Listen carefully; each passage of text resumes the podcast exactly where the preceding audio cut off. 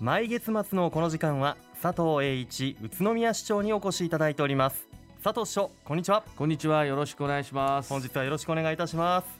さて市長、はい。栃木県では現在コロナインフル同時流行注意報が発出されていますね。宇都宮市の感染状況を教えてください。はい。現在宇都宮市では新型コロナウイルス感染症の感染者は減少傾向にありますがインフルエンザが流行シーズンに入っています。はい。感染しないことが第一だと思いますが感染を予防するためにはどのようなことに気をつければよいでしょうか？はい。新型コロナウイルス感染症とインフルエンザの基本的な感染対策は同じです。引き続き換気や消毒場面に応じたマスクの着用といった基本的な感染対策をお願いいたしますなおマスクの着用に関して3月13日月曜日以降は行政が一律にルールとして求めるものではなく個人の主体的な選択を尊重し屋外屋内を問わず着用を個人の判断に委ねることとします。さらに重症化予防の効果はもとより発症予防や感染予防の効果が期待されている新型コロナワクチン接種のご検討をお願いいたします。ワクチンの接種費用の公費負担につきましては当初3月31日までとされていましたが現在国におきまして4月以降も引き続き自己負担なしとする方向で検討が進められています。詳細が決まり次第最新の情報を市ホームページなどでお知らせいたします。はいわかりました、はい。ワクチン接種の検討と換気や手洗い手指の消毒場面に応じたマスクの着用などの基本的な感染対策をお願いします。新型コロナワクチン接種について詳しくは宇都宮市のホームページをご覧いただくか宇都宮市新型コロナワクチン接種コールセンター0120-611-287 0120-611-287へお問い合わせください。さて市長、はい。宇都宮市の窓口で現金を使わず支払いができるキャッシュレス決済が進んでいるという便利な情報を耳にしました。はい。宇都宮市では窓口で各種証明書等発行手数料の支払いについて利便性の向上を図るため市役所本庁1階にある市民課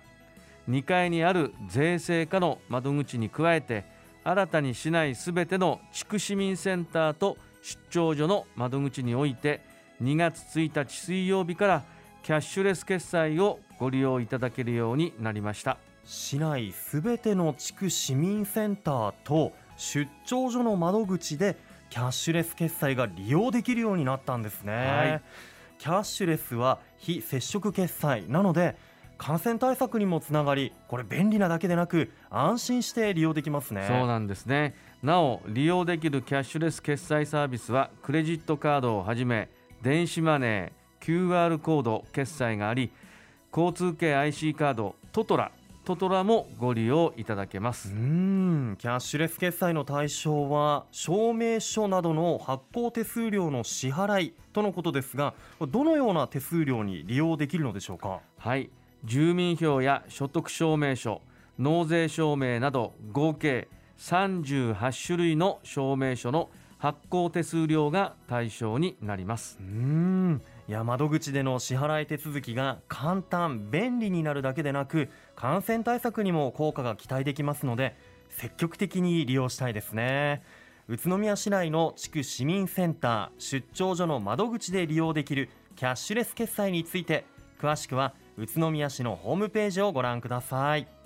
さて市長今度はワクワクする情報が入ってきましたよ、えー来月宇都宮市でバスケットボールの国際大会が開催されると伺いました。詳しく教えてください。はいわかりました。え日本韓国フィリピン台湾のプロバスケットボールリーグの昨シーズン上位チームと香港を代表するプロチームが出場し東アジアナンバーワンのプロバスケットボールチームを決める国際大会 EASL チャンピオンズウィークが開催されます。はい。日本代表として B リーグの昨シーズン王者である宇都宮ブレックスが出場いたします。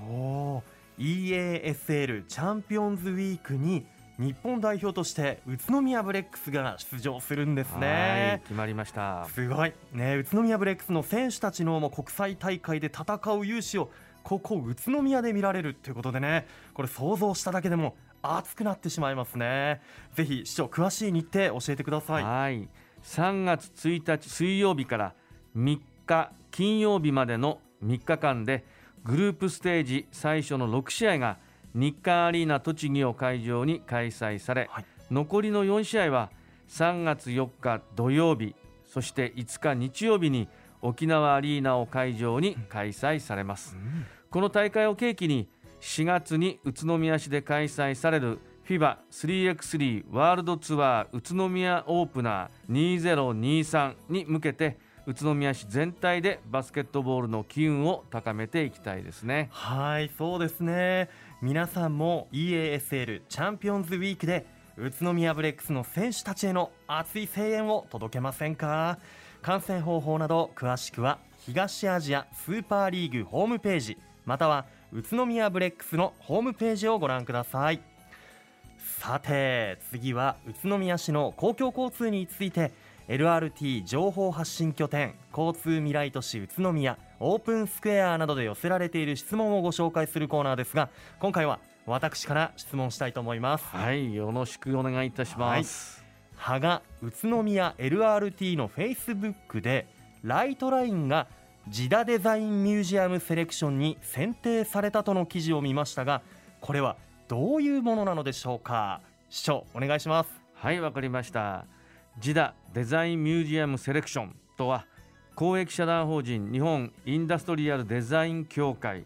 ジダが主催をしている工業製品の使いやすさと美しさといったインダストリアルデザインが社会に寄与する質の高い製品を選定し表彰するとともにその製品を収集保管して文化的貢献を行うことを目的として行われている活動となります、今回で24回目となるこのセレクションにライトラインが選定されました。はい。ジダデザインミュージアムセレクション。こちらでは富士フィルムやパナソニックなど名だたる企業の製品と肩を並べてライトラインが選ばれたそうです。いやー嬉しいニュースです本当ねですよね。もうこういったニュースを聞いてももう早くはい。ライトラインにね乗りたくなってきました。その通りですね。まあそのようなお声にお答えできるよう今後も開業に向けまして全力で取り組んでまいります。はい。あのぜひその他交通規制の情報なども市長お願いいたします。はいわかりました。LRT 整備に伴いまして県道宇都宮茂木線え狩沼町交差点から野古屋町交差点でえ夜間の交通規制を行います。交通規制は3月8日水曜日から3月15日水曜日の間夜の9時から翌朝5時まで